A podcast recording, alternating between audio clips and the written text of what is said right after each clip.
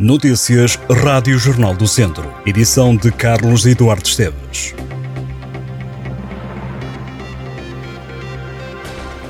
O presidente da Câmara de Armamar, João Paulo Fonseca, já suspendeu o mandato autárquico. O autarca está na lista da Aliança Democrática, a coligação do PSD, CDS e BPM por Viseu, para as legislativas de 10 de março. Está em oitavo lugar.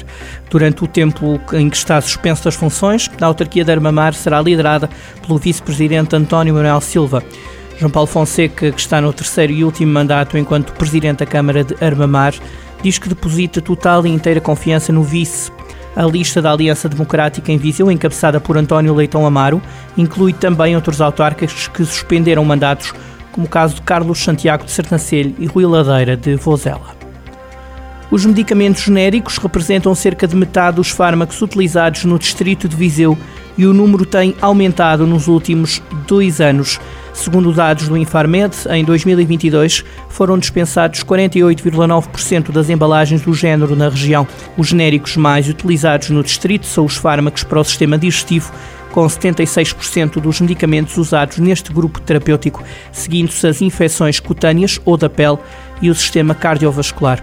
Entretanto, a utilização dos genéricos aumentou nos primeiros oito meses de 2023, passando a representar a maioria dos medicamentos comprados nas farmácias da região.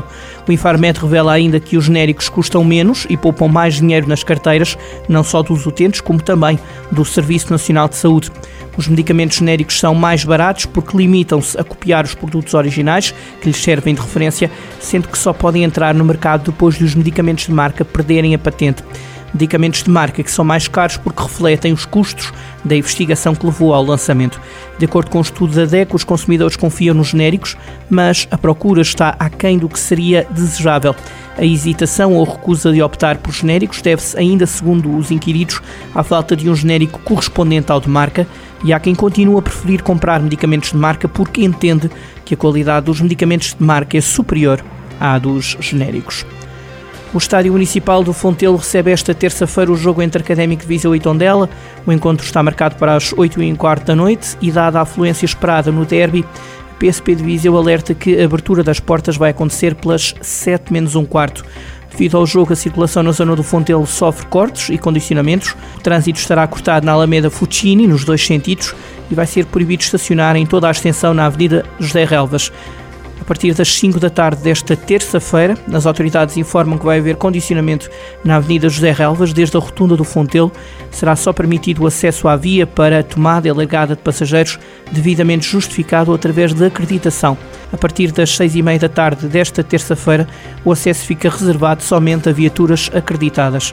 A PSP deixou ainda alguns conselhos para os adeptos poderem assistir ao jogo de forma segura.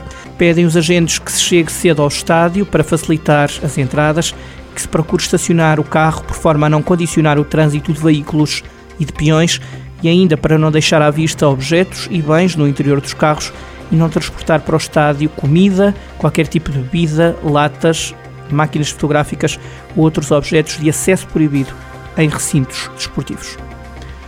Durante esta semana, a Polícia de Segurança Pública organiza uma operação para prevenir a delinquência juvenil, a posse e o uso de armas e violência nas escolas de âmbito nacional. A Operação Violência, hoje não, obrigado, já começou e dirige aos alunos do terceiro ciclo e do ensino secundário. Os temas mais trabalhados pelas equipas da PSP foram bullying e ciberbullying, prevenção e segurança rodoviária e segurança infantil. A equipa de sub-18 do Gumirães Basket vai jogar o Campeonato Nacional de Basquetebol numa eliminatória jogada a duas mãos. A equipa de Viseu perdeu em Vila Real, mas recuperou e deu a volta a jogar em casa. O Guimarães Basket venceu a eliminatória, apurou-se para o Campeonato Nacional de Basquetebol. No final do encontro, o treinador do Guimarães, João Neto, referiu-se a um trabalho de fundo, lembrando que grande parte da equipa joga junta desde o escalão de sub-12. O Guimarães Basket ficou assim entre as 16 melhores equipas nacionais e vai disputar o Campeonato Nacional Zona Norte. O clube de Guimarães terá duas equipas em campeonatos nacionais, já que os sub-18 se juntam aos sub-16 masculinos. O atual presidente da Associação de Ciclismo da Beira Alta, Pedro Martins, é candidato a presidente da Federação Portuguesa de Ciclismo.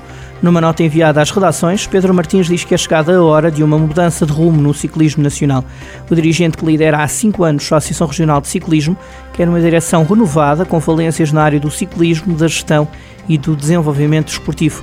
Pedro Martins quer reposicionar o ciclismo enquanto modalidade desportiva de interesse público, combater a precariedade e valorizar as carreiras dos ciclistas profissionais.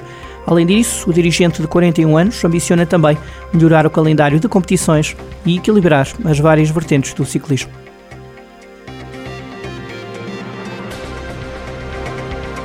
Estas e outras notícias em jornaldocentro.pt.